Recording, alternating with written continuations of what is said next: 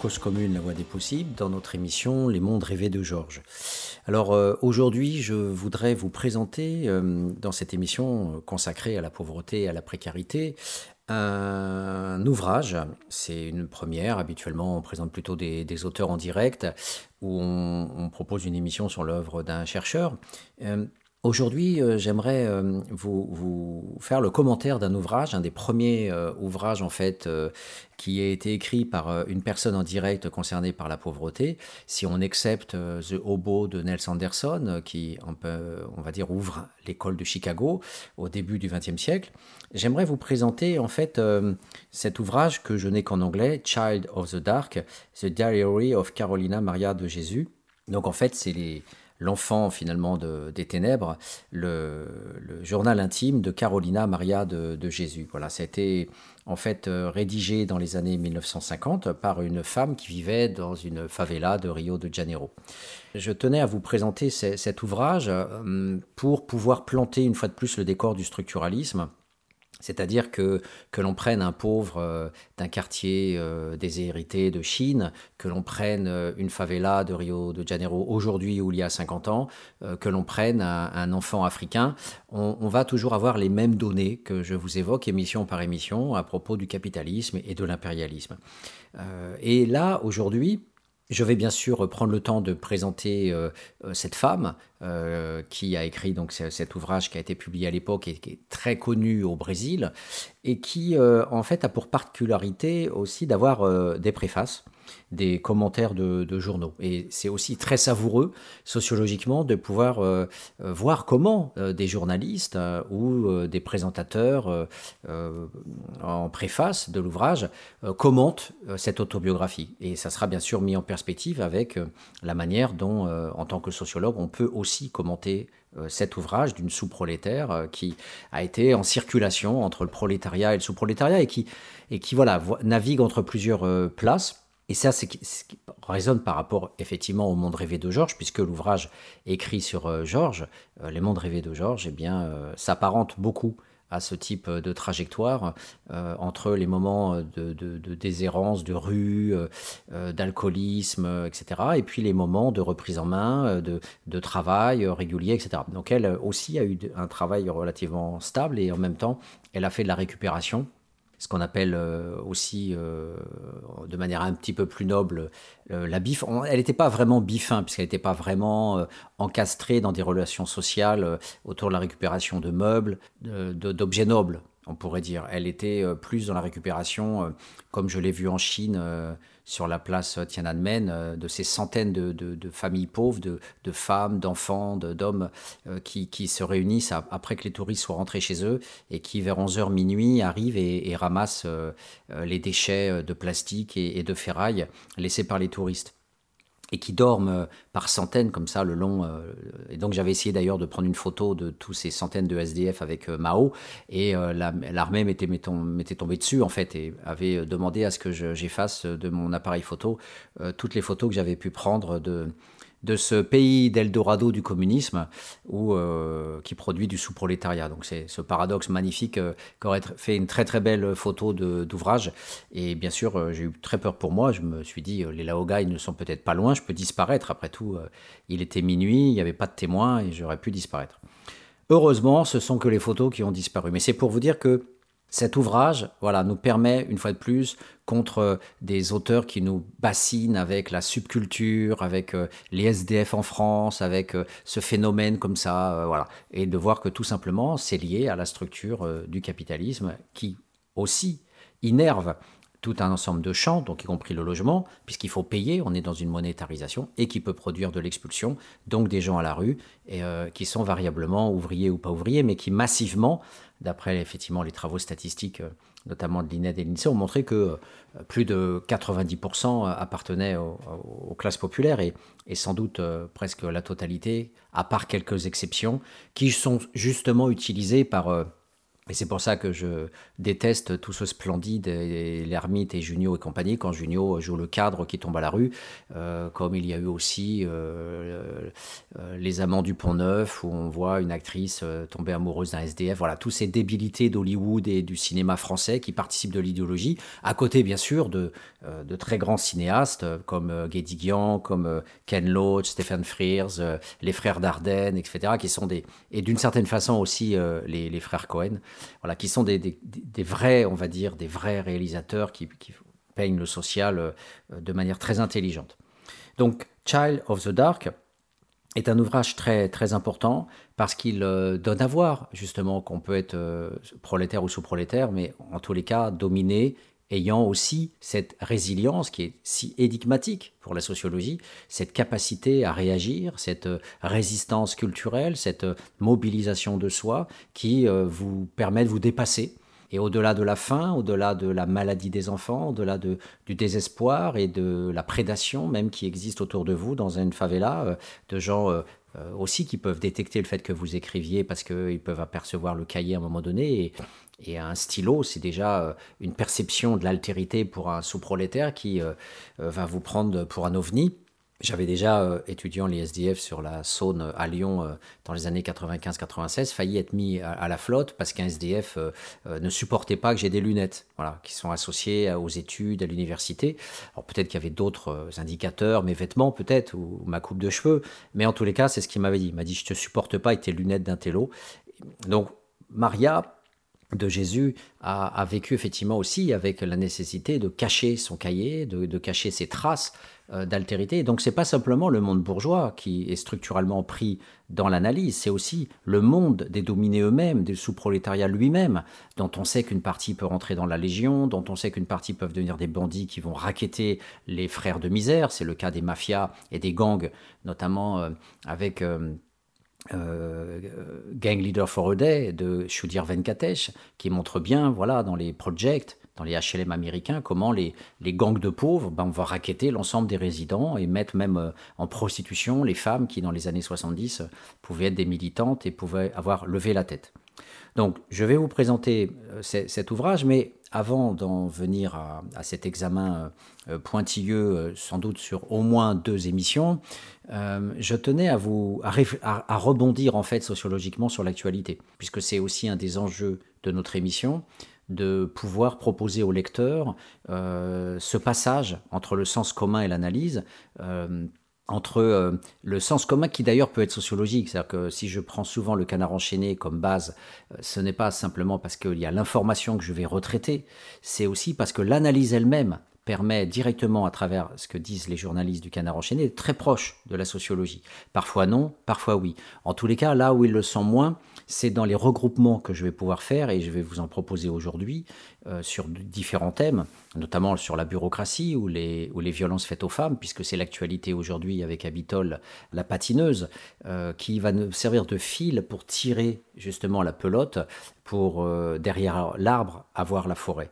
C'est donc cette capacité aussi de regroupement euh, et de faire des liens entre différents événements qui peut être un peu plus constitutif du travail sociologique, euh, de cette capacité à monter en généralité et de faire des liens logiques. Mais en tous les cas, loin de moi l'idée que seuls les sociologues soient capables de, faire ça.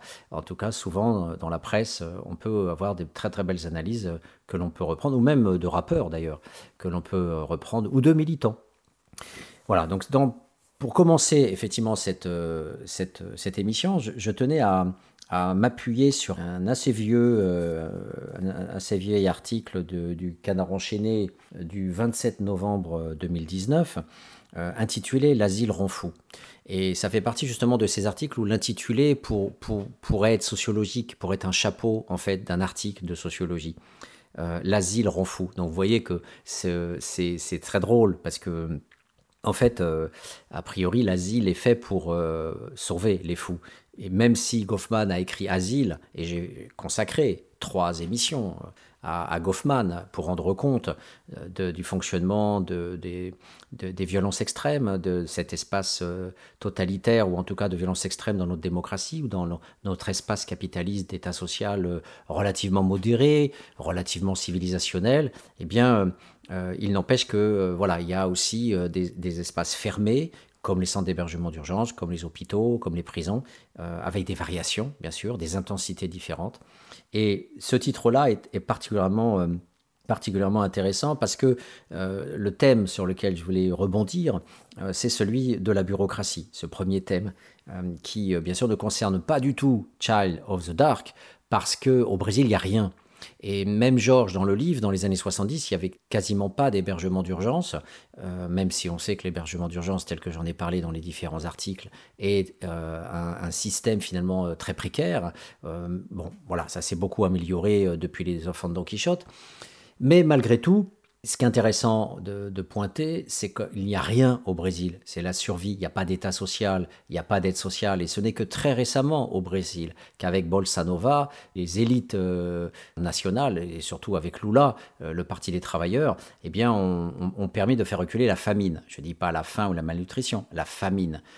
Et hum, il y a à peu près 20, 20, 25 millions de personnes qui ont pu bénéficier de, ce programme qui permet juste de mettre à flot les populations concernées. C'est-à-dire 25 millions de personnes qui crevaient vraiment de faim.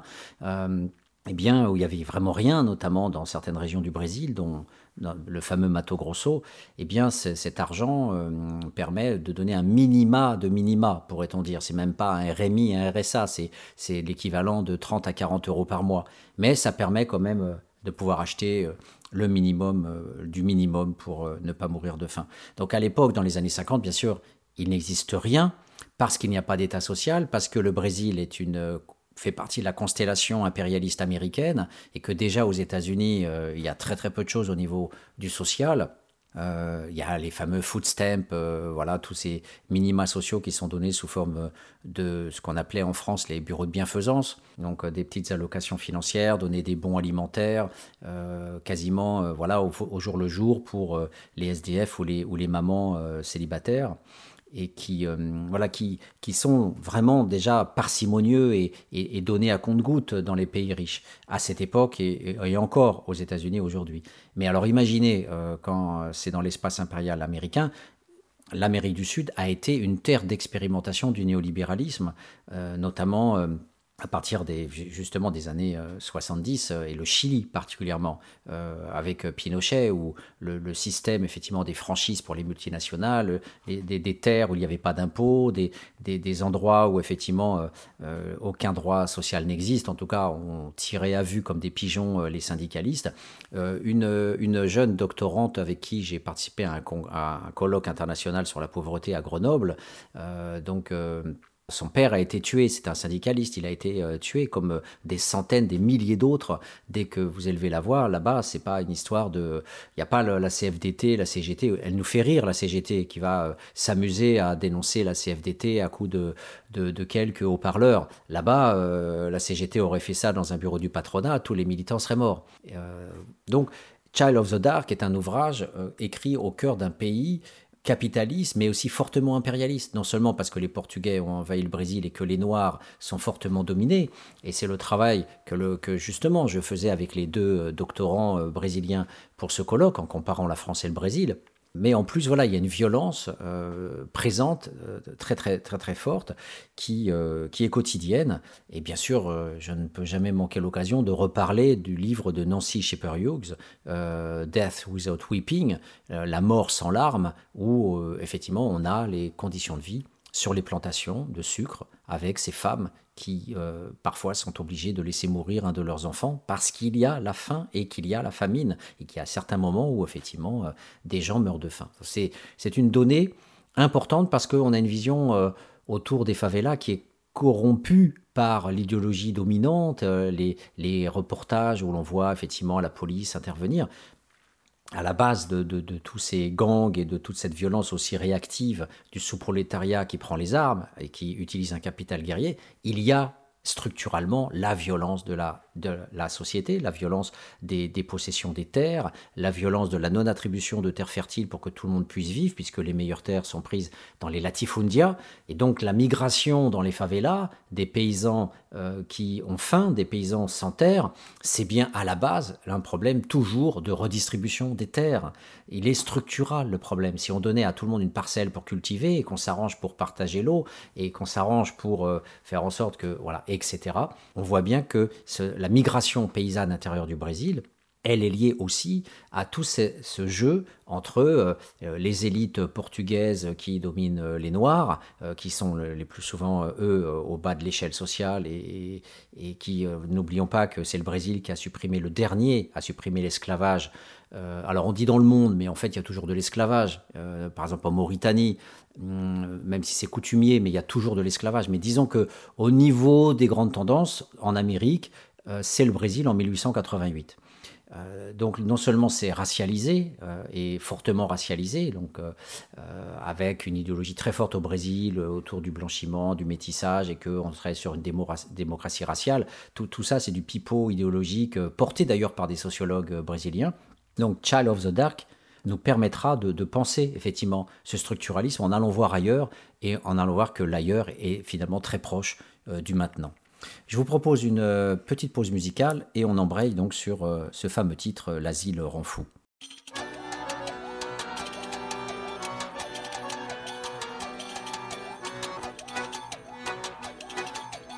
Cause commune.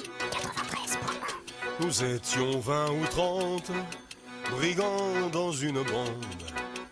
Tous habillés de blanc à la mode des vous m'entendez s'habiller de blanc à la mode des marchands.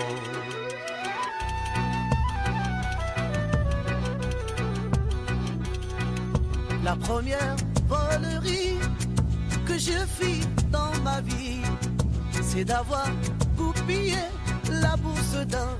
Vous m'entendez? C'est d'avoir goupillé la bourse d'un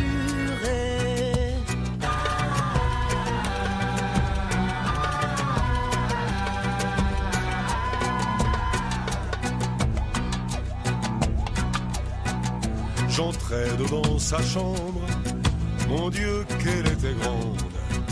J'y trouvais mille écus, j'y mis la main, vous m'entendez. J'y trouvais mille écus, j'y mis la main dessus,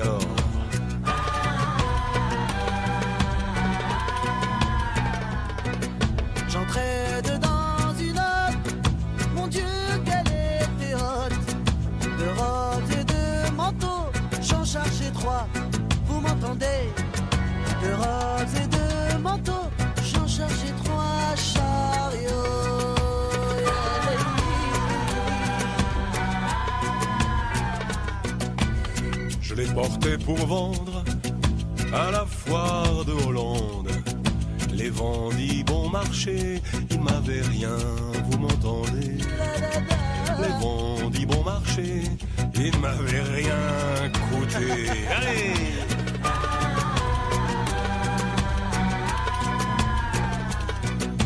Ces messieurs de Grenoble, avec leurs longues robes. Et leur vous m'entendez?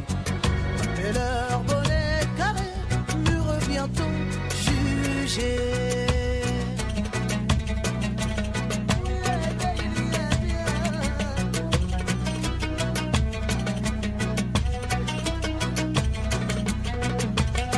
Ils m'ont jugé à pendre, assez dur à entendre, à pendre et étrangler sur la place du vous m'entendez à pendre et étrangler sur la place du marché.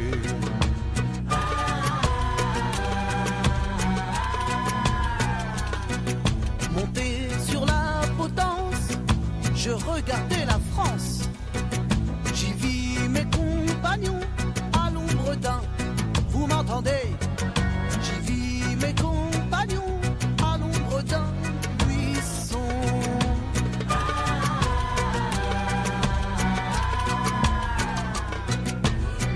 compagnon de misère, allez dire à ma mère qu'elle ne me reverra plus, je suis un enfant, vous m'entendez? Qu'elle ne me reverra plus, je suis un enfant perdu.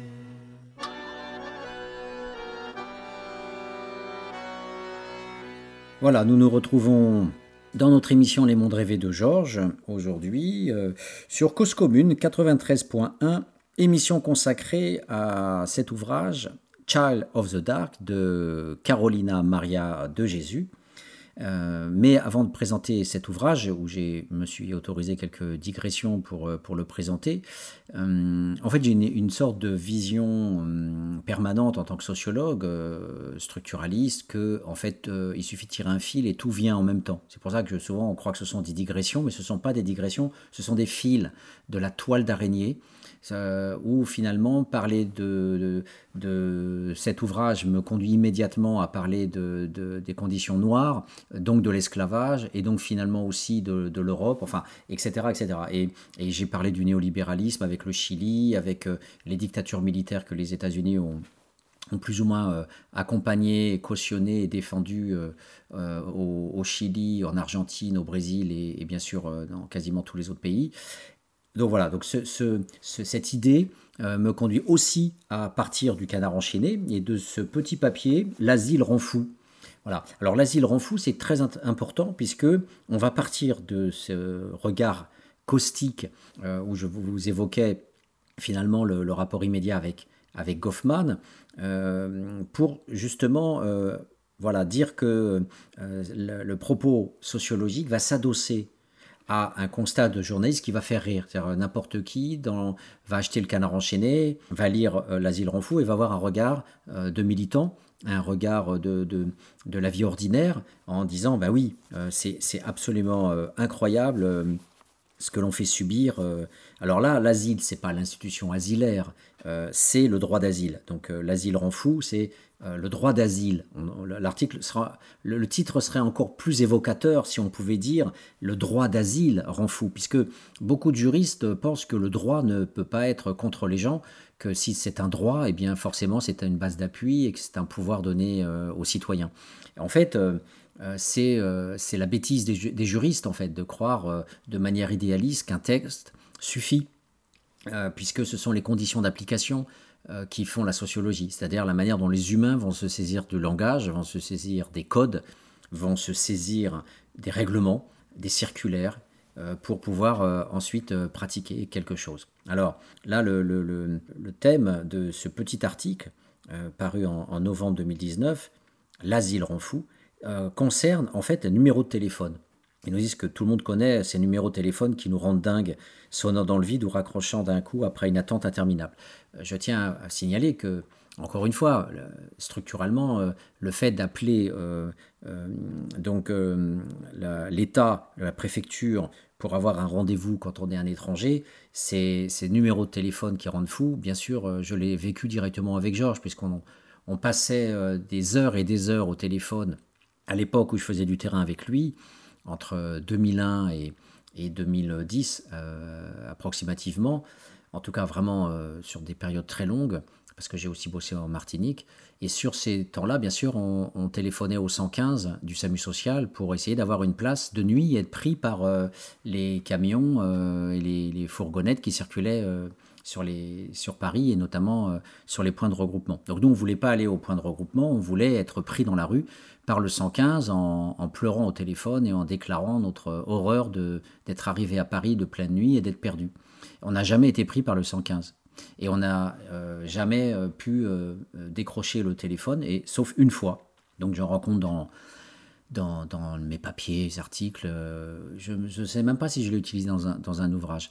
Mais effectivement, euh, j'ai mis beaucoup, beaucoup, beaucoup de temps avant d'avoir une fois un opérateur qui m'a dit que de toute façon, il ne viendrait pas me prendre parce que les primo arrivants comme moi, eh bien, euh, euh, il faut d'abord qu'ils se déclarent au bureau d'aide sociale et, et c'est après que je sois dûment enregistré et officialisé que euh, je pourrais appeler, réappeler le 115 qui m'aura lui aussi enregistré avec mon nom et que après tant de bons jours d'efforts euh, pour m'accrocher euh, à la vie parisienne, je pourrais peut-être bénéficier d'une place en hébergement d'urgence. Ça, c'était avant les enfants de Don Quichotte. Donc on voit bien que là, il s'agit d'obtenir des papiers ou de, de renouveler la demande d'asile. Et, donc, euh, ces plateformes téléphoniques, euh, dit le canard enchaîné, euh, sont inaccessibles ou quasiment inaccessibles. Et une journaliste du Canard l'a testé à plusieurs reprises. Il faut parfois des mois pour obtenir un miraculeux rendez-vous. Des mois. Vous imaginez quand vous êtes un demandeur d'asile et que vous vivez à la rue, même si aujourd'hui le ministère de l'Intérieur a fait un nettoyage musclé de, toutes les, de tous les sites, Port de la Chapelle, Aubervilliers, etc. Et aujourd'hui même, c'est un des derniers campements de migrants qui vient d'être éradiqué. Donc c'est cette phrase terrible, mortelle, une phrase mortelle qui pourrait euh, renvoyer aux niches totalitaires en démocratie, un concept que, euh, à l'époque, mes chers collègues, euh, soi-disant bossant sur la violence politique, m'interdisaient d'utiliser. Hein, tu n'as pas le droit d'utiliser niche totalitaire en démocratie, etc. Euh, donc, euh, donc c'était voilà des gens qui se disent d'extrême gauche, euh, qui disent avoir fréquenté les brigades rouges ou des amis des brigades rouges ou qui se disaient de la LCR, etc.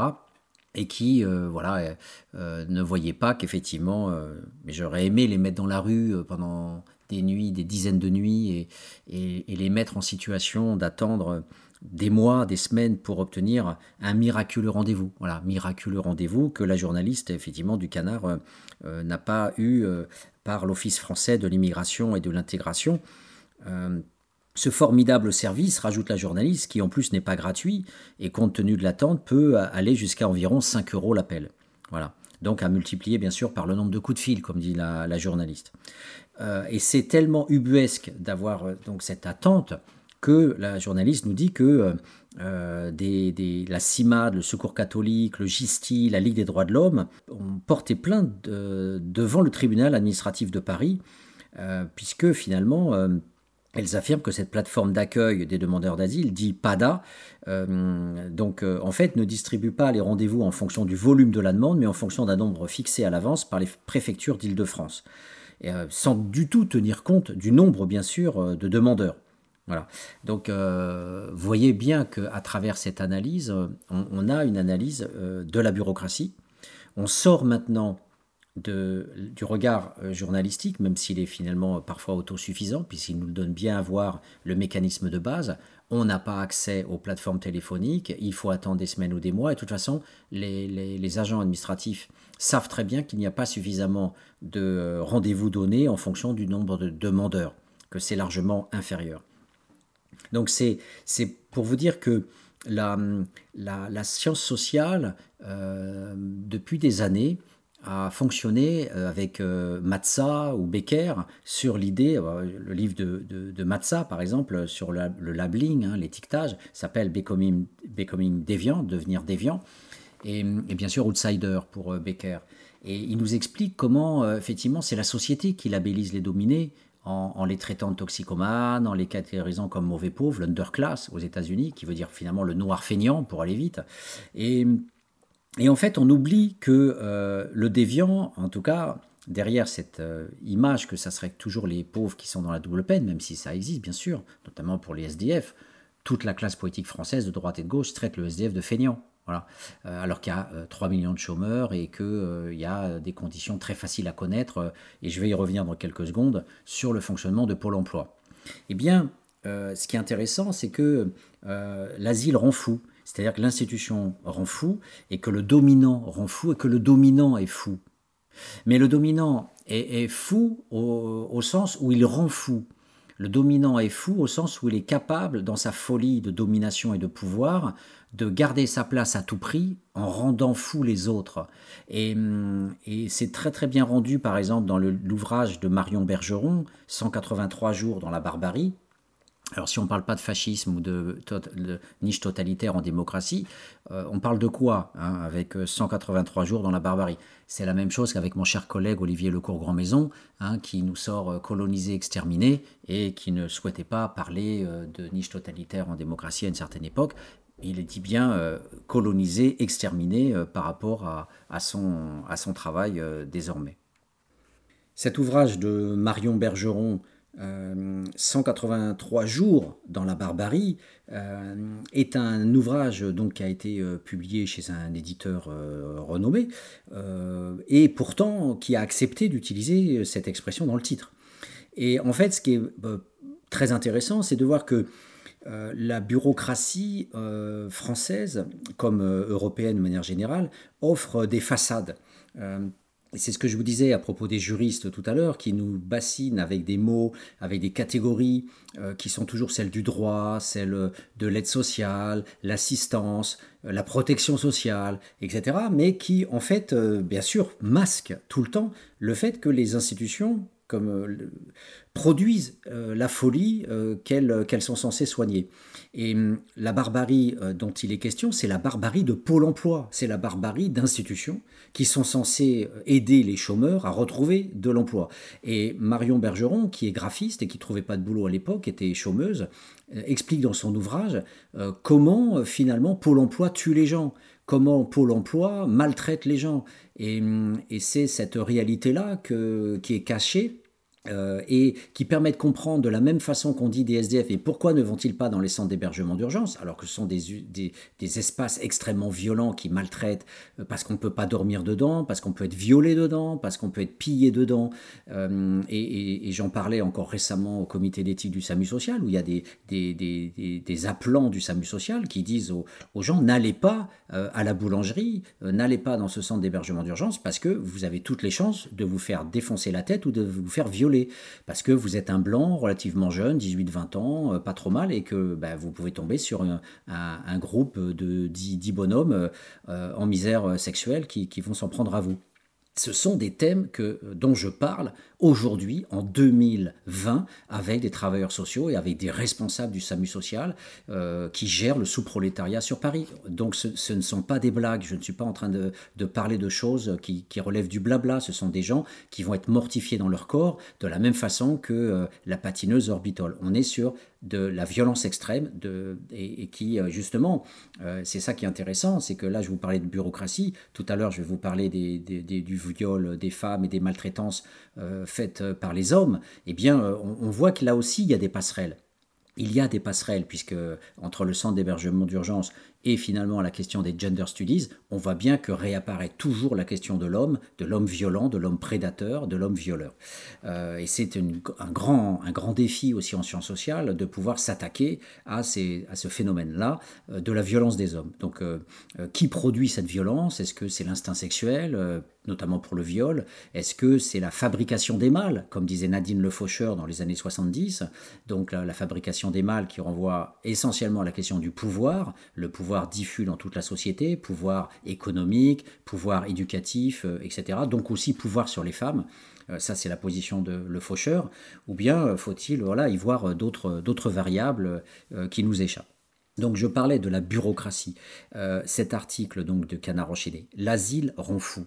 On voit bien que derrière cette, expression, il y a un, un, droit asilaire qui ne fonctionne pas, puisque l'Office français de l'immigration et de l'intégration va produire une plateforme téléphonique qui rend fou, exactement comme la plateforme du 115. Donc, derrière toute la science sociale, euh, effectivement, du labeling, euh, de, ce que Becker appelle l'étiquetage, il y a aussi euh, toute la sociologie du guichet. La sociologie du guichet, et c'est Everett Hughes qui appelle ça le dirty work. Et le dirty work, euh, c'est une expression magnifique, le sale boulot. Et Marion Bergeron passe son temps à dire, euh, dans 183 jours dans la barbarie, que euh, l'agent au guichet qui va devoir aider le chômeur, eh bien c'est le nouvel entrant. Ce n'est pas celui qui a 50 ans, 40 ans ou 30 ans d'expérience dans le métier et qui sait comment s'y prendre avec des chômeurs. Non, ça sera le nouvel arrivé, parce que ceux qui sont anciens vont être planqués dans les bureaux derrière. Autrement dit, il y a toute une stratification de la méritocratie interne et de la promotion et de la carrière qui est inversement proportionnelle à la compétence. C'est-à-dire que plus vous êtes compétent et moins vous serez en, capacité d'aider vraiment les gens. Vous serez mis dans des positions de sinécure, dans des positions stables, dans des positions feutrées, euh, alors que celui qui vient d'arriver et qui est incompétent eh ben, va devoir gérer des gens, c'est-à-dire finalement le cœur du métier, ce qui est le plus difficile à faire. Voilà. Donc ce paradoxe de, des agents du guichet, bien sûr, euh, il y a le, magnifique travail qui, a été fait euh, depuis euh, sur les, agents du guichet, en France aussi, c'est valable pour toute, la bureaucratie occidentale, et l'incompétence et donc euh, structurellement organisé. Voilà, quand on, va commencer à hurler euh, en se disant mais c'est pas possible, ils comprennent pas ce qu'on est en train de lui raconter, etc. Eh bien, vous savez maintenant pourquoi Parce que vous avez affaire à des gens qui viennent d'arriver. Euh, en l'occurrence, Marion Bergeron était graphiste, donc vous imaginez, elle avait une compétence nulle au niveau de Pôle Emploi, de la gestion des chômeurs. Donc souvent, il y a des recrutements de gens déjà qui ne sont pas professionnels. Et il faut savoir que dans l'hébergement d'urgence, pendant très longtemps, on, ne prenait pas de travailleurs sociaux ni d'éducateurs. C'était des gens euh, anciens SDF ou des gens au chômage, etc. À Emmaüs, où j'ai bossé pendant des années, eh bien, c'était essentiellement euh, eux-mêmes des migrants africains qui étaient positionnés euh, comme permanents d'accueil. Ils n'y connaissaient rien, ils n'étaient pas du tout professionnels du travail social, et, hum, ils étaient positionnés dans... et c'est plusieurs années plus tard que l'État leur a imposé de suivre des formations en IRTS euh, pour avoir un minimum de compétences euh, pour l'orientation des droits, tout simplement, pour euh, qu'ils puissent savoir ce que c'est qu'un bureau d'aide sociale, qu'ils puissent savoir quels sont effectivement les droits élémentaires du SDF quand il, il arrive dans les centres d'hébergement d'urgence. Donc, cette, cette, cette, analyse donc, de l'asile rend fou sur la plateforme téléphonique des demandeurs d'asile, vous voyez que ça permet de penser aussi les SDF et ça permet aussi de penser de manière plus générale la condition du sous-prolétaire. Euh, par exemple, le film de Ken Loach, euh, Moi, Daniel Blake, euh, qui, parle de Pôle emploi en, Angleterre. C'est un type qui était cardiaque et qui va mourir parce que euh, Pôle emploi veut quand même le faire travailler, alors qu'il produit des certificats médicaux comme quoi il est cardiaque et qu'il est très fatigué et très usé, qu'il ne peut pas. Or, en Angleterre, qui est le pays du néolibéralisme thatchérien, euh, qui est dans la droite euh, logique, la suite logique du néolibéralisme outre-Atlantique lancé à l'époque de Reagan, eh bien, il n'y a pas plus féroce en termes d'assignation à l'emploi et de retour à l'emploi qu'en, qu'en Grande-Bretagne et notamment en Angleterre. Et donc, si jamais vous n'acceptez pas le boulot qu'on vous donne, on vous supprime les aides sociales. Donc, le pauvre type, Daniel Blake, c'est un mec qui a réellement existé et qui est mort réellement euh, de crise cardiaque à cause de Pôle emploi. Donc, quand on parle de 183 jours dans la barbarie avec Marion Bergeron, je ne rigole pas, je vous parle de barbarie. Et donc Pôle emploi peut tuer, la bureaucratie peut tuer, elle tue. Elle tue des migrants qui n'arrivent pas à avoir les plateformes téléphoniques, elle tue des SDF qui ne veulent pas aller dans les centres d'hébergement d'urgence parce que c'est très violent et que vous avez effectivement vous n'avez pas de conditions minimales pour dormir. Donc vous voyez que la pensée structuraliste, elle fait des liens entre Pôle emploi, donc les chômeurs, les migrants qui sont souvent des gens qui sont pauvres et qui viennent en Occident pour travailler, donc aussi des futurs prolétaires, et les SDF qui sont des sous-prolétaires. Donc vous voyez bien que je tiens ensemble dans cette analyse sur la bureaucratie, la bureaucratie sociale, c'est-à-dire la bureaucratie antisociale. Donc je pense que après cette analyse un peu pas défaitiste, mais qui fait mal, parce que c'est notre démocratie dont on parle, je pense qu'il nous faut quand même une petite pause musicale.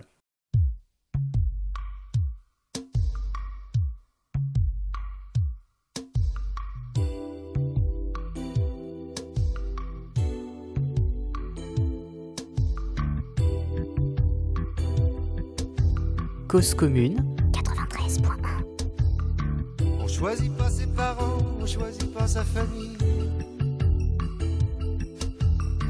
On choisit pas non plus les trottoirs de Manille, de Paris ou d'Alger pour apprendre à marcher. Être né quelque part. Être né quelque part pour celui qui est né, c'est toujours un hasard.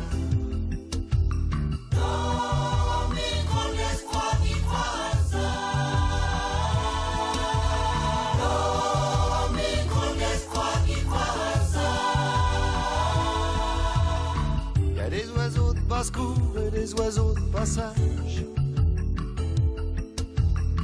Ils savent où sont leurs nids, qu'ils rentrent de voyage ou qu'ils restent chez eux. Ils savent où sont leurs œufs. Être né quelque part. Être né quelque part, c'est partir quand on veut, revenir quand on part.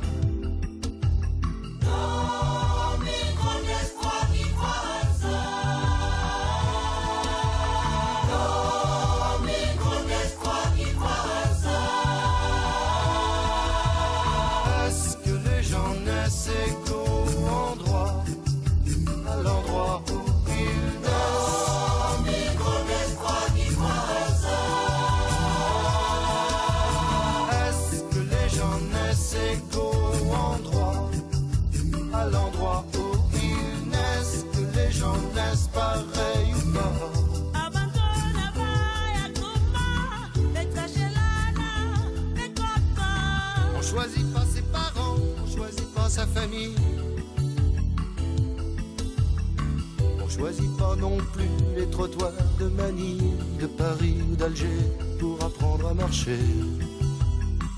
Je suis né quelque part. Je suis né quelque part, laissez-moi ce repère où je perds la mémoire.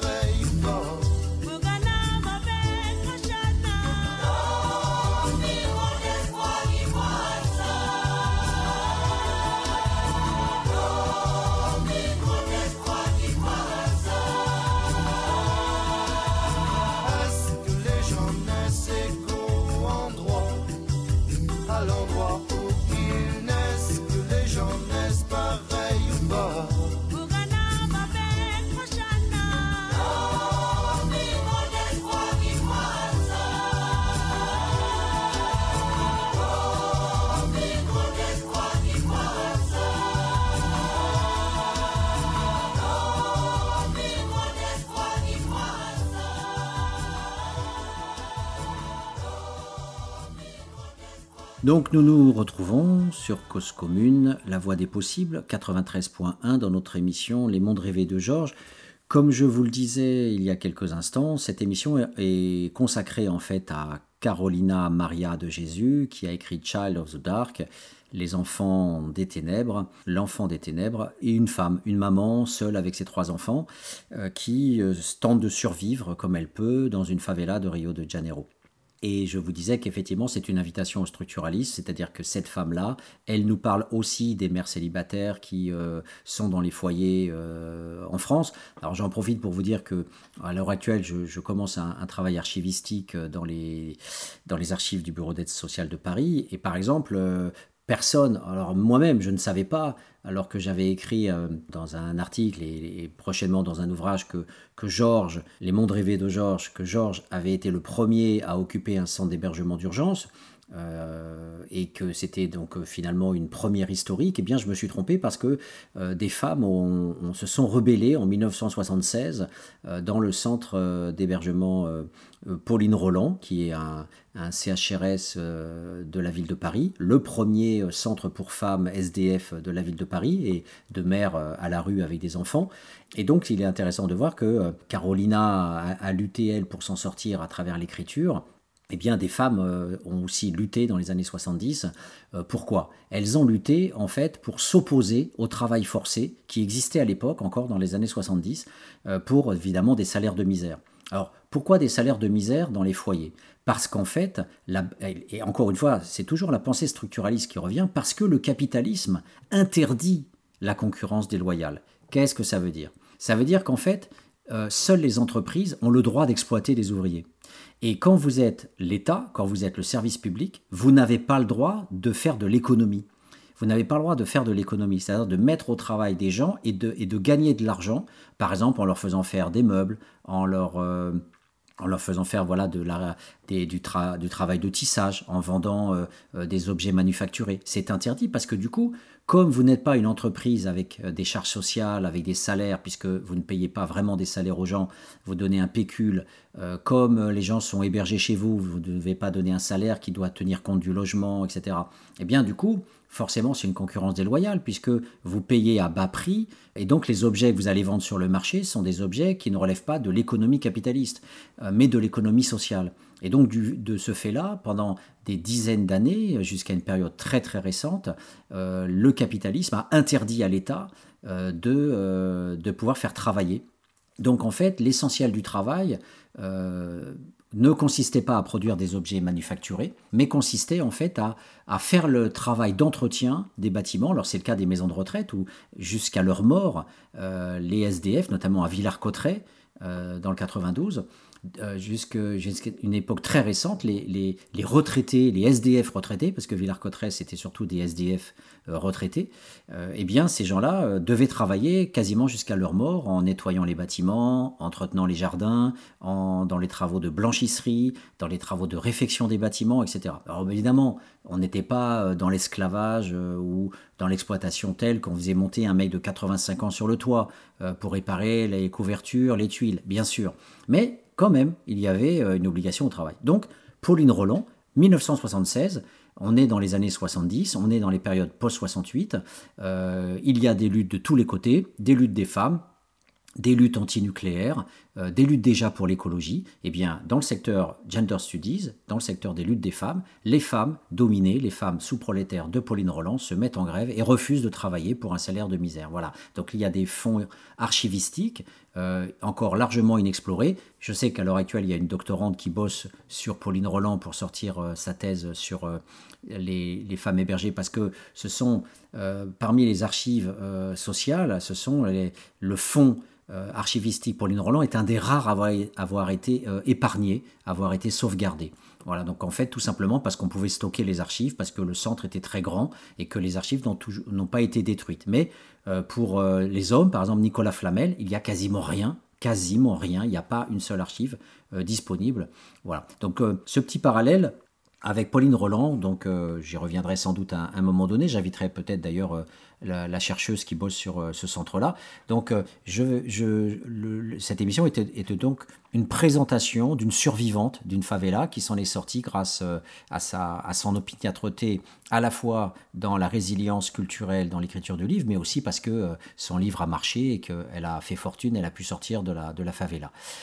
Mais effectivement, l'actualité nous rejoint et après l'analyse de la bureaucratie et de l'asile rend fou, de l'institution qui, rend folle, donc prenons bien conscience de ce principe sociologique, c'est bien le fou aimant le pouvoir, le dominant fou qui rend fou les autres en fait. hein. Euh, L'assignation à la folie, euh, c'est toi le SDF qui est fou, puisque aux États-Unis, l'essentiel de la sociologie consiste à dire que les SDF sont des fous. Euh, quand vous lisez même euh, euh, Patrick Declerc, qui est un psychiatre et qui a écrit Les Naufragés, qui a un très grand succès éditorial en France, eh bien, euh, Patrick Declerc, psychiatre, nous dit que les SDF sont fous. Et ils sont fous parce qu'il s'est passé un truc dans le ventre de la mère quand ils étaient bébés. Non, mais ça va très loin. Ça va très très loin. Alors, il y a eu un, article euh, d'un chercheur qui s'appelait Soutrenon, qui a euh, arrêté de faire la sociologie depuis. Euh, et Soutrenon a- a pondu un article très intéressant où il a décortiqué cet ouvrage. Euh, et, il nous montre bien effectivement que ce psychiatre euh, va euh, sortir complètement des raisons sociales en expliquant voilà tout ce que je vous raconte à longueur d'émission sur la violence faite au SDF, etc. pour nous dire qu'en fait ça, ça vient du ventre de la mère. Voilà, les grands clochards sont des tarés qui sont, sont devenus fous pendant l'incubation, pendant la grossesse de la maman. Voilà, et que ça explique après toutes les perturbations qu'ils ont connues dans l'enfance, etc., etc., etc. Donc les naufragés, il faut le relire euh, voilà, attentivement pour voir que euh, les fous, ce sont aussi les psychiatres. Voilà, que les fous, ce sont aussi ces dominants euh, qui nous racontent n'importe quoi et qui font de manière très rationnelle n'importe quoi. Voilà, produire un pôle emploi qui maltraite les gens. Que nous dit Bergeron? Bergeron, nous dit, mais moi, au guichet, qu'est-ce que je faisais? Déjà, je renseignais mal les gens, j'étais pas compétente. Ensuite, les ordinateurs. Les ordinateurs marchaient très mal, et puis c'était compliqué de les faire fonctionner. Donc les gens, souvent, euh, ils sont pas spécialistes en informatique, donc ils vont mettre un temps fou à comprendre comment ça marche. Et puis surtout, vous avez des informaticiens, et ça, elle, elle, elle décrit longuement les relations qu'elle avait avec les informaticiens qui géraient Pôle emploi, parce qu'elle devait rendre des comptes quasiment heure par heure, en tous les cas journée après journée, de son travail de la journée. Elle devait rendre des comptes.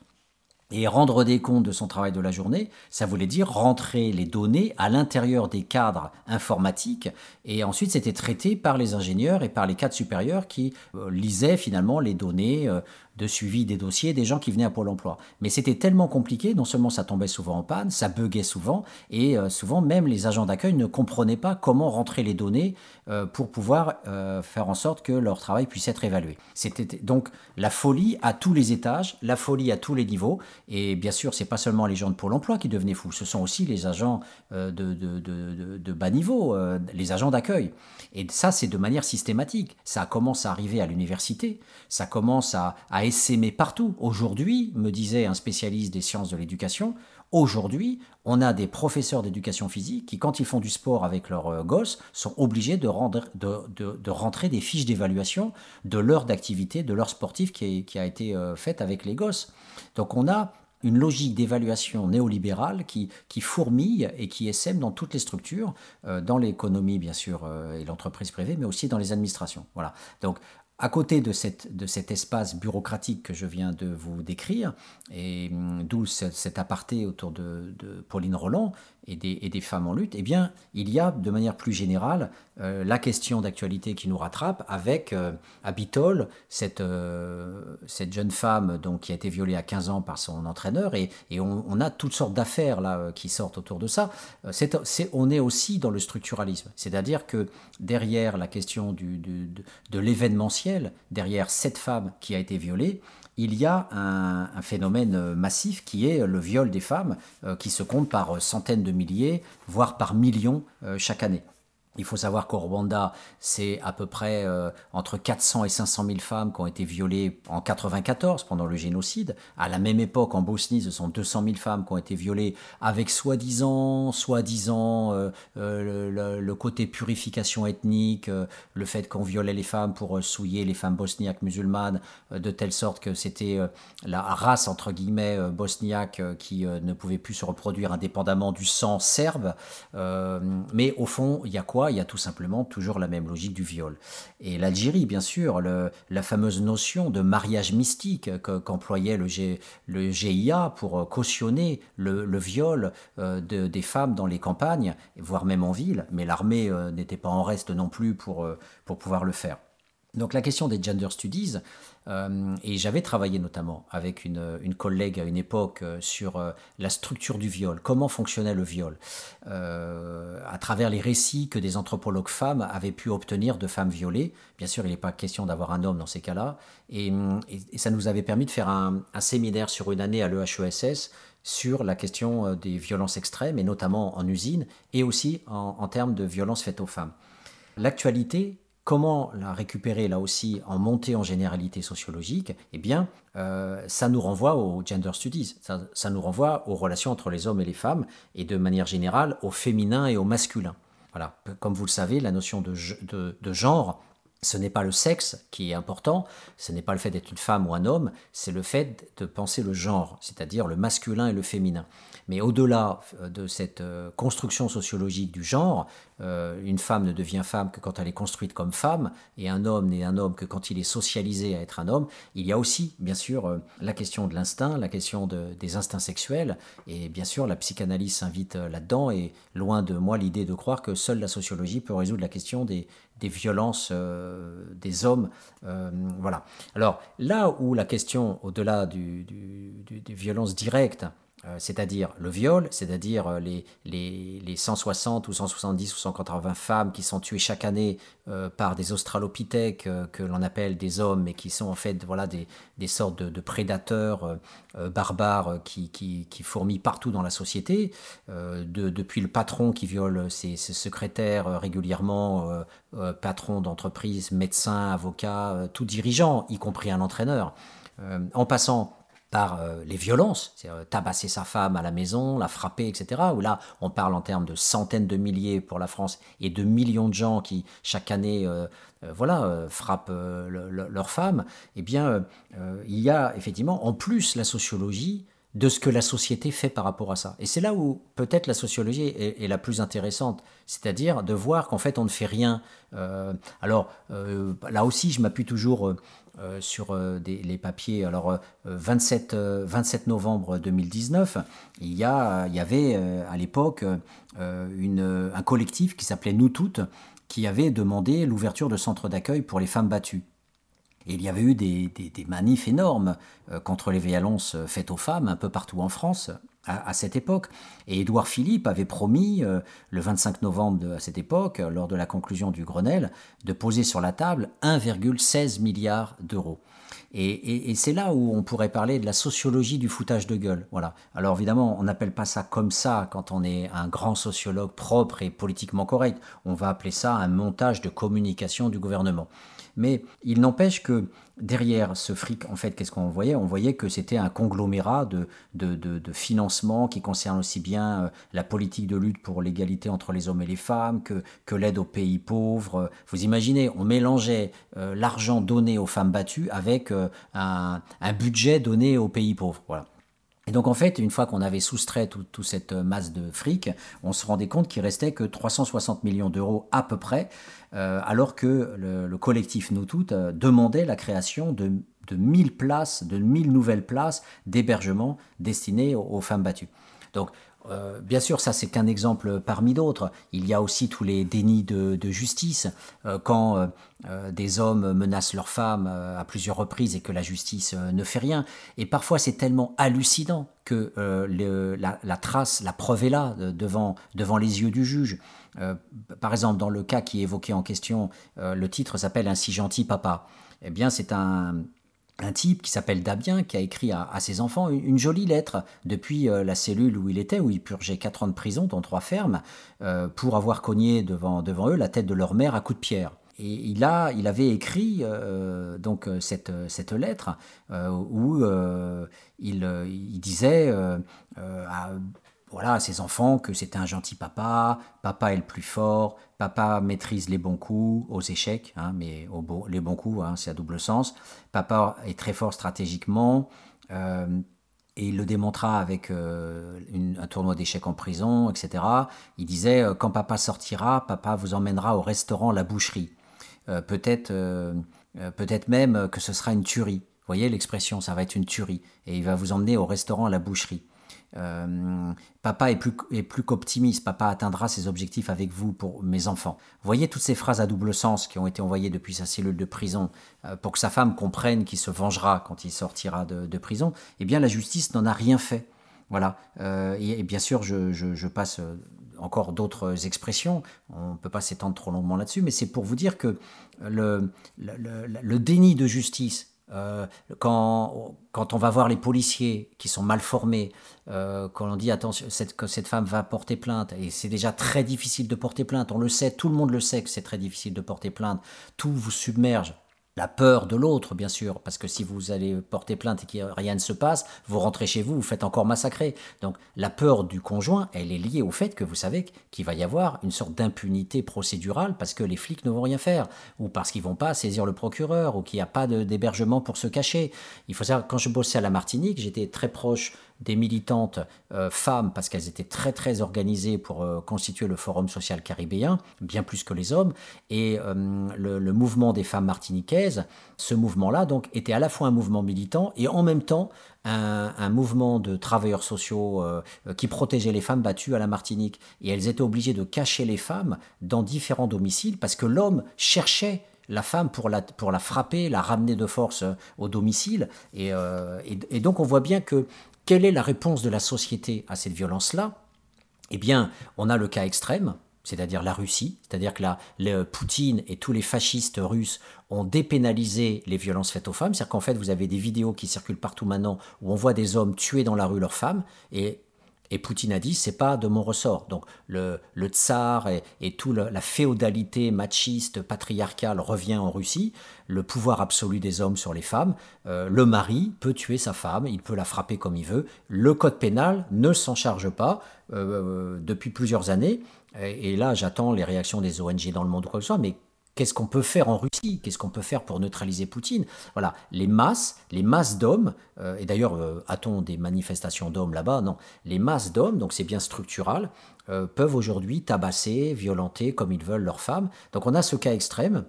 Et puis on a effectivement la, plupart des, pays qui font des législations modérées avec effectivement euh, euh, des poursuites euh, qui peuvent être faites, mais là aussi avec une, police mal formée qui est très lente, ou goguenarde, qui va recevoir la femme en disant ah, Attendez, vous avez appris deux baffes, c'est bon, rentrez à la maison, ça va s'arranger, etc. et puis, et puis les, les, juges qui parfois ne, ne, poursuivent pas ou poursuivent mal, et, du coup tout simplement aussi parce que le code pénal, c'est la même façon avec une voiture, vous écrasez quelqu'un, vous avez deux ans de prison, vous le tuez intentionnellement, vous prenez la perpète. Donc autant tuer en écrasant quelqu'un avec sa voiture. Et eh bien de la même façon, si, si, si, vous voulez tuer quelqu'un, vaut mieux se marier d'abord avec, si c'est une femme, avec la femme en question, puisque en tant que mari, on écopera de beaucoup moins de peines de prison que euh, simplement en tant qu'étranger euh, tuant euh, une femme parce qu'on a tout simplement l'intention de tuer sa banquière ou je ne sais pas, une femme qui vous a mal regardé dans la rue. Voilà. Donc la, la question des gender studies, ce n'est pas simplement la sociologie des prédateurs et des, et des australopithèques qui nous entourent entre instinct sexuel et euh, fabrication des mâles, c'est aussi la question de la réponse de la société, c'est-à-dire de l'ensemble des associations, de l'ensemble aussi des hommes eux-mêmes euh, par rapport à leur comportement, et aussi la réaction euh, plus globale des institutions judiciaires et policières.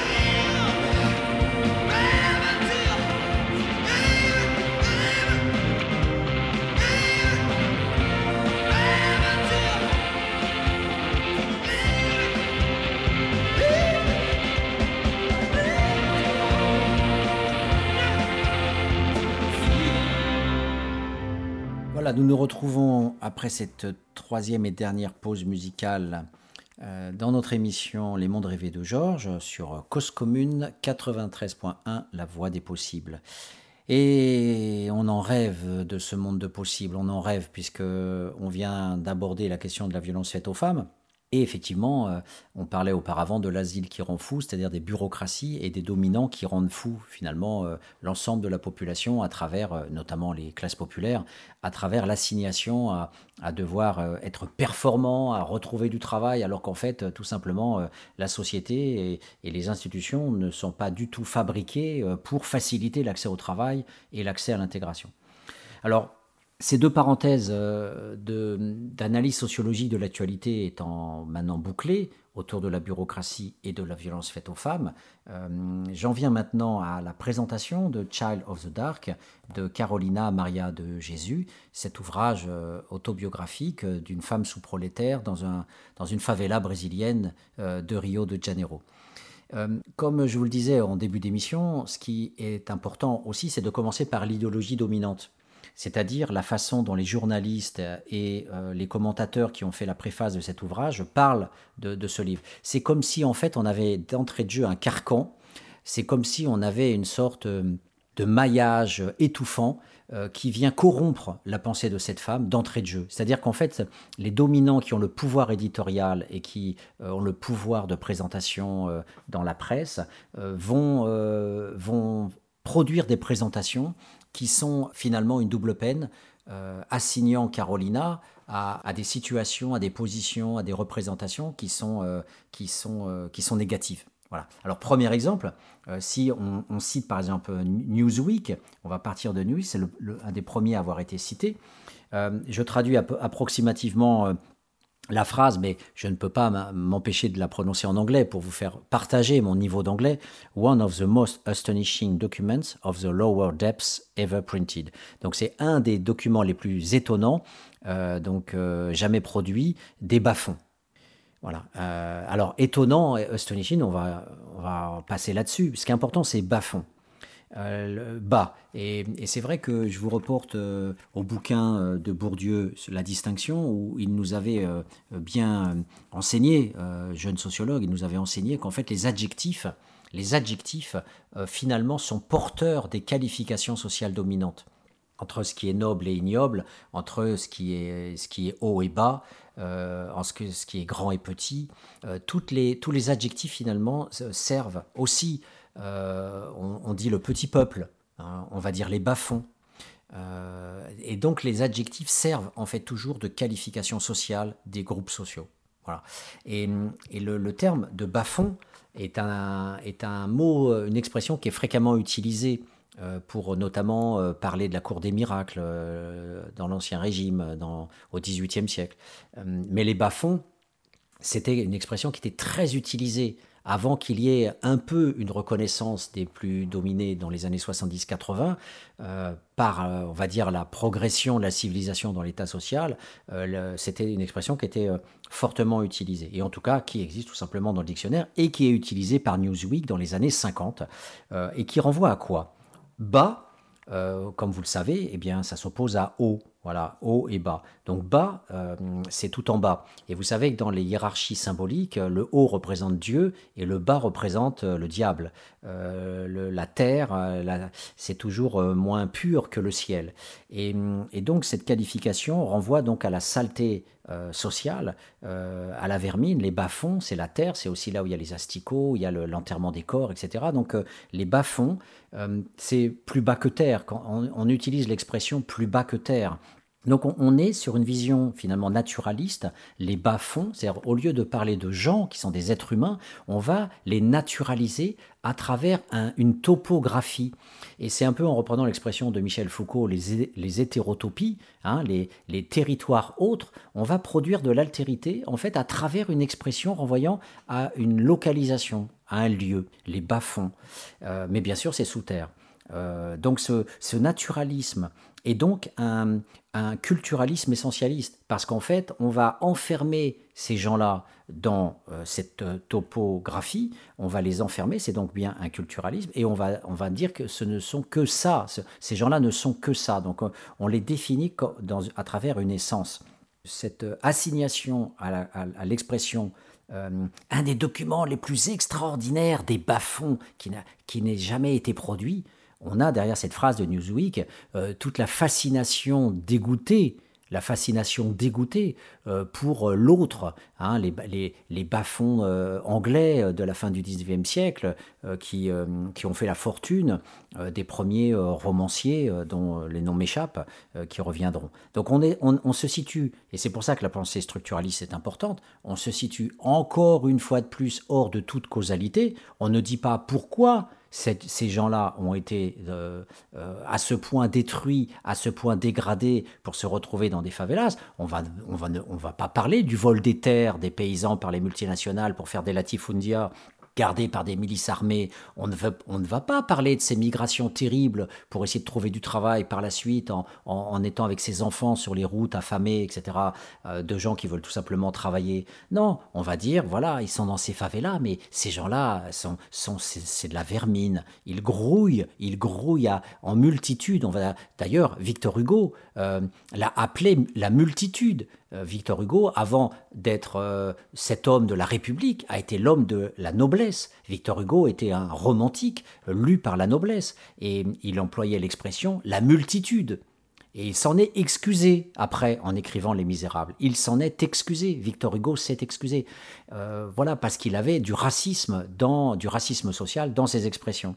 Et donc, au lieu de voir cette, cette multitude qui grouille dans les bas-fonds des favelas, le sociologue, lui, va rendre compte d'un parcours migratoire de paysans déracinés, de gens qui n'ont pas de terre aussi, parce que les meilleures terres ont été prises par les multinationales agroalimentaires, euh, souvent même sur les terres des Indiens, mais même sans être indien, quand on était tout simplement euh, euh, déporté d'Afrique et on était un noir brésilien bossant sur les plantations, eh bien, euh, il y a aussi euh, voilà, tout, tout- tout le problème de l'accès à sa propre terre ou le refus du travail euh, sur les plantations, euh, parce que ces plantations, c'est aussi de l'exploitation et c'est aussi de la misère. Donc on préfère aussi tenter sa chance ailleurs que dans cet esclavage. C'est d'ailleurs le, tout ce marronnage-là, euh, même en Martinique, a très bien été étudié par Christine Chivalon dans ses premières recherches en expliquant que toute cette petite paysannerie libre qui s'est cachée dans les mornes en Guadeloupe ou en Martinique et qui refusait le travail d'esclaves après la libération des esclaves, après 1848, elle refusait de travailler sur les plantations parce que les conditions de travail étaient identiques, qu'on soit esclave ou pas esclave. Comme disait Marx, le droit est formel, la liberté n'est que formelle, mais en pratique, est-on libre? En pratique, peut-on manger Eh bien non. Euh, donc du coup, euh, bah, le marronnage, la fuite hors de la plantation, c'était une des tactiques de survie euh, pour essayer de vivre avec le jardin créole par ses propres moyens. Voilà. Donc la, première phrase effectivement qui est utilisée, c'est euh, euh, c'est ça. Alors une autre euh, expression, c'est celle de David Sinclair qui, qui a été celui qui a publié cette, euh, cette femme. Euh, donc on va dire un, chic type, hein, un type plutôt sympa. Il a été euh, reconnaître la qualité littéraire euh, de, cette, euh, de cette femme, de son ouvrage, et quelque part il l'a sorti de la merde. Et, donc euh, il, dit, euh, une de ses premières phrases, dans sa préface de 1962, euh, il dit euh, Ainsi commence ce book, ainsi commence ce livre, le, le- récit donc d'une simple, non éduquée, nègre des slums. Donc le slum, c'est l'équivalent de la favela, c'est la même expression qui est utilisée en anglais pour, euh, pour dire hein, finalement un, bidonville. On utilise euh, euh, barrios, slum, favelas, tous, tous ces termes-là sont totalement interchangeables et là encore, une fois de plus, renvoie au structuralisme puisque je vous renvoie aux travaux d'André Corten ou de Mike Davis, Planète bidonville, euh, le monde entier, le monde entier est couvert de bidonvilles euh, dans les principales mégapoles euh, d'Inde, du Pakistan, du Bangladesh, d'Afrique, du Nigeria notamment. On a des villes de 10, 20, 30 millions d'habitants avec des centaines de bidonvilles autour. Euh, donc le, capitalisme impérialisé est une production simultanée de favelas, de slums, de bidonvilles, de baraques, de, cabanes pourries et, de conditions lamentables. Donc cette femme-là vivant en favelas n'est qu'un échantillon de ce qu'est le capitalisme à l'heure actuelle et que l'on voyage dans le temps entre les années 50 à 2010 ou, ou que l'on voyage d'un pays à un autre, c'est structurellement la même chose. Voilà. Et on voit que la double peine de ce David Sinclair, c'est de dire c'était une simple non éduquée. Une femme, une négresse, bon à l'époque on parlait comme ça, hein, du temps de Jim Crow, dans les années 60, on disait encore négresse. Euh, aujourd'hui, personne ne le dirait. On dirait black, on dirait euh, afro-américaine, etc. Bon, voilà. Donc à l'époque, c'est comme ça que effectivement on le disait. J'y reviendrai dans d'autres émissions, mais quand on est avec des militants noirs et qu'on est entre euh, dans la pensée fanonienne, eh bien on dit, on peut dire nègre parce que dans, l'entre-soi de, l'humanisation et, du discours militant, on, peut dire effectivement nègre parce qu'on sait que c'est pas raciste entre nous. Euh, mais euh, quand c'est dit par d'autres personnes dans d'autres contextes, bien sûr, c'est profondément raciste. Donc pourquoi dire simple? Parce que tout le langage dominant, c'est de dire que moi, le cerveau bourgeois, moi, le cerveau du professeur de fac, moi, le cerveau euh, de l'ingénieur, je suis complexe. Mais en fait, le dominé, c'est comme si c'était une fourmi. En fait, il a un cerveau simple. Donc on dit une simple personne. Vous voyez, les adjectifs, je vous parlais des adjectifs haut, bas, etc., noble, ignoble. Eh bien, euh, euh, on voit encore une fois à travers cet adjectif très utilisé, hein, des gens simples. C'était des gens simples. Voilà. Cette expression est très utilisée par les bourgeois. Des gens simples. Voilà. Eh bien, c'est profondément raciste euh, que de dire que finalement on a une structure euh, euh, cervicale, cérébrale, simple. Et non éduquée. Voilà, non éduquée. Donc vous voyez que la première phrase d'une préface, ça ne doit pas être pour dire que cette femme, elle est méritante, que cette femme est une héroïne, que cette femme a survécu avec trois enfants, qu'elle avait la capacité d'écrire que cette femme avait une capacité d'écrire, que c'était une romancière de sa propre vie, et que donc c'est un exploit social que de constater que cette femme a pu euh, produire son autobiographie dans les conditions d'insalubrité dans lesquelles elle vivait. Eh bien non, le premier mot qui va être utilisé, c'est de célébrer l'école et les titres légitimes du capital scolaire en disant elle était non éduquée. Voilà. Et donc là, on revoit bien encore une fois, je vous parlais de saleté sociale avec les bas-fonds, là on a cette sorte de sauvage hors culture on retrouve encore le négatif de la souillure sociale. Donc on n'en finit pas de voir que euh, les attributs des sous-prolétaires sont toujours des attributs euh, infamants qui s'approchent de l'animalité et de la nature euh, la plus sale possible. Donc ces deux phrases d'entrée de jeu nous, nous, montrent que l'introduction, au lieu de valoriser cette femme, eh bien déjà mettent l'accent sur une forme de racisme social qui décrédibilise en fait quasiment d'entrée de jeu les performances des dominés. Cause commune, cause-commune.fm. Voilà, donc en, conclusion euh, de cette première euh, émission consacrée à Child of the Dark, on, a beaucoup euh, centré la discussion sur les deux, les deux thèmes importants de, l'actualité, qu'on peut remonter en généralité en sociologie, à savoir cette l'analyse en termes de, bureaucratie infernale et l'analyse des gender studies sur les violences faites aux femmes.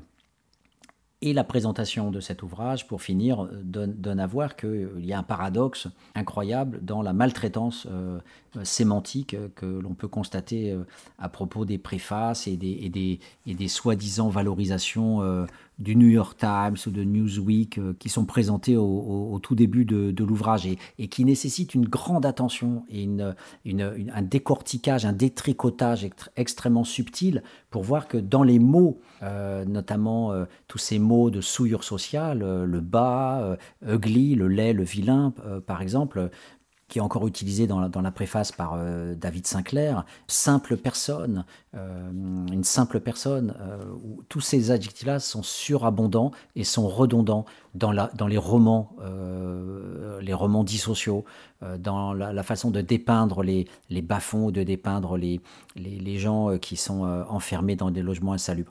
Et, pour finir, je voudrais quand même présenter donc, quand même un extrait de, de, David Sinclair, qui justement prend le contre-pied aussi de ce qu'il est capable de faire en pire. Il peut aussi le faire en bien. Tout n'est pas mauvais dans, les présentations. Et ce qui est intéressant, c'est notamment cette, cette, phrase où il nous dit que donc cet ouvrage finalement porte à la fois le ugly, ugly book, le laid, le vilain, mais aussi un magnifique livre très touchant parce qu'il porte euh, la protestation et il porte aussi la compassion. Euh, tout en ayant très peu d'humour, euh, avec un, rythme incroyable et avec un récit d'observation étrangement fort pour un tel niveau de misère.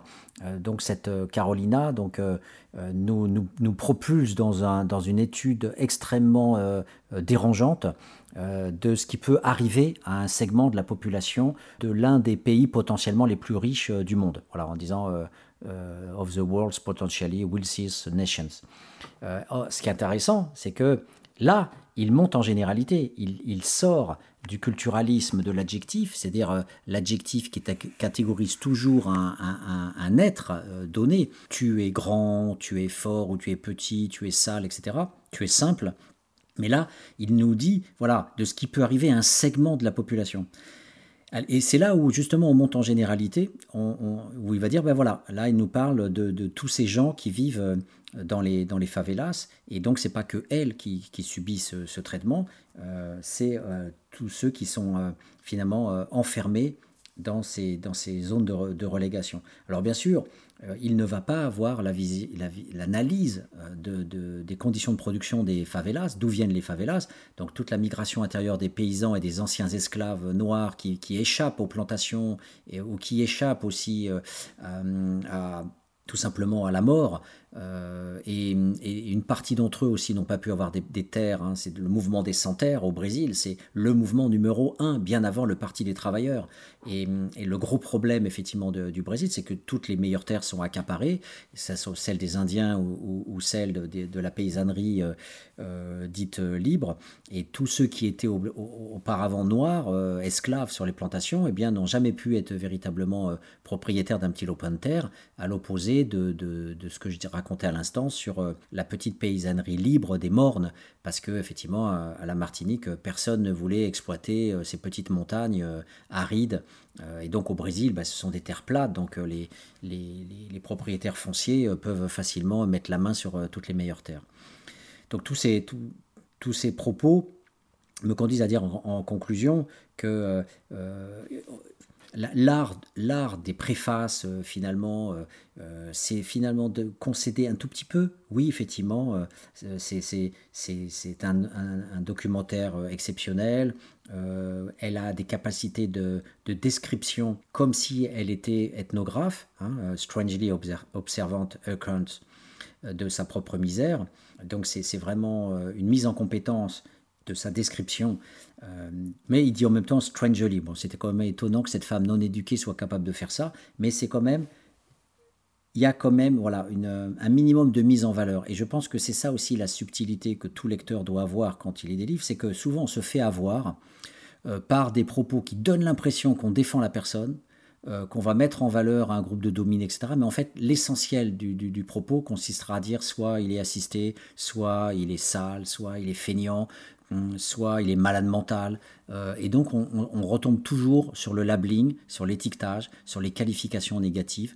Et, hum, donc au, bout du compte, euh, derrière une fausse compassion, hein, euh, il nous dit bien, it carries compassion, derrière la fausse compassion, derrière cette sorte d'humanisme fuyant et faux de, du dominant, journaliste ou commentateur quelconque, on a, on, a, on a une accusation on a finalement, euh, euh, finalement le, terrain est préparé euh, pour les escadrons de la mort quasiment, puisque on a toujours une vision négative en termes de souillure, et, les journalistes qui, comme Fred comme Sinclair, je n'évoquerai pas tout son texte parce qu'il est trop long, mais dans d'autres passages, il nous dit bien, mais finalement, toutes les classes possédantes brésiliennes ont peur elles ont peur de cet amas de gens.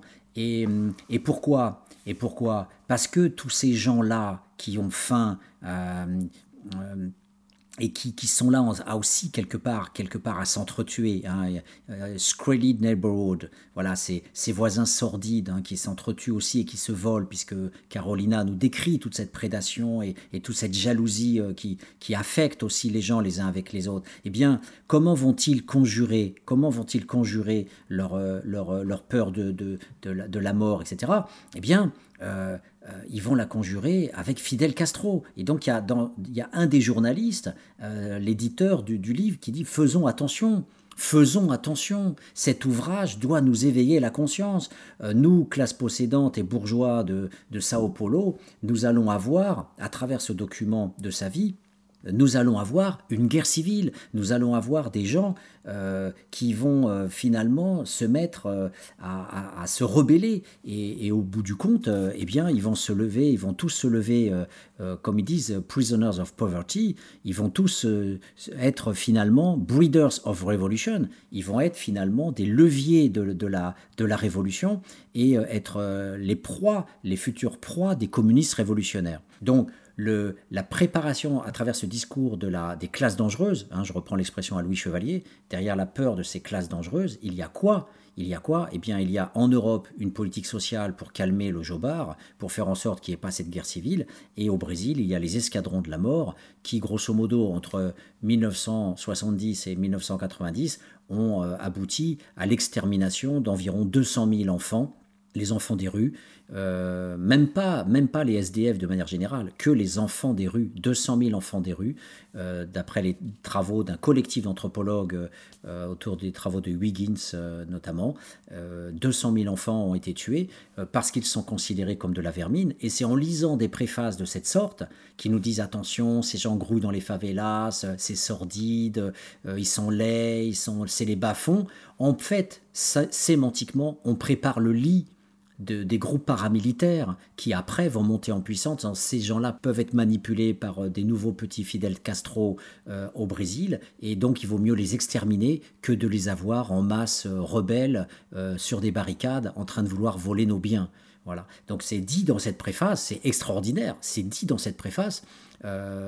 Derrière une pauvre femme qui lutte pour la survie de ses trois enfants, il y a la peur du bourgeois, de la révolution sociale, de la redistribution des richesses. Et donc, du coup, euh, ça, ça, explique pourquoi aussi au Brésil, il y a eu euh, ces meurtres de masse des escadrons de la mort. Voilà. Donc c'est pas tellement réjouissant, mais en tous les cas, voilà, euh, euh pour la prochaine émission, je vous présenterai euh, cette fois-ci de manière beaucoup plus positive, sans que l'on rentre trop dans le misérabilisme et la compassion, euh, parce que c'est aussi ça le risque de l'évocation de ce type d'autobiographie. Euh, J'essaierai de rendre compte de, tout, de, toute la beauté, de l'héroïsme de cette femme qui est parvenue à, s'en sortir au quotidien et à écrire ce magnifique ouvrage euh, qui a été donc publié dans les années 50. Je vous dis donc à, à, la semaine prochaine pour la suite de notre émission autour du livre de Carolina Maria de Jésus, Child of the Dark. Sois et tais-toi, toi la petite caissière, il n'y a ton salaire, en pauvre chez Leclerc. Oui, sois et tais-toi, toi le petit fonctionnaire, tu devrais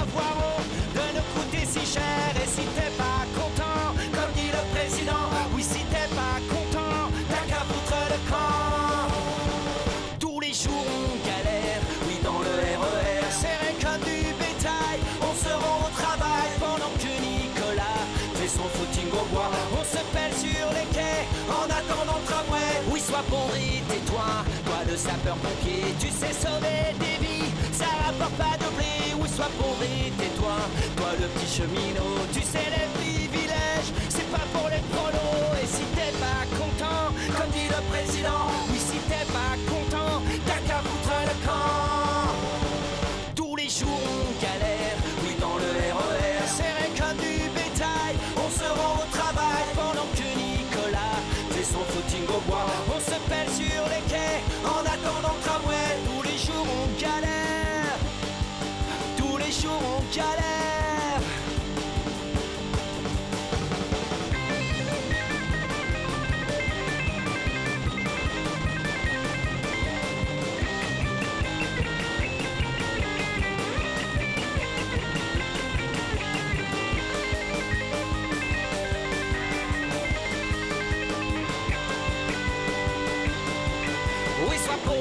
tais-toi, toi la petite infirmière, on te les paiera jamais. Tes heures supplémentaires, oui, sois pauvre tais-toi.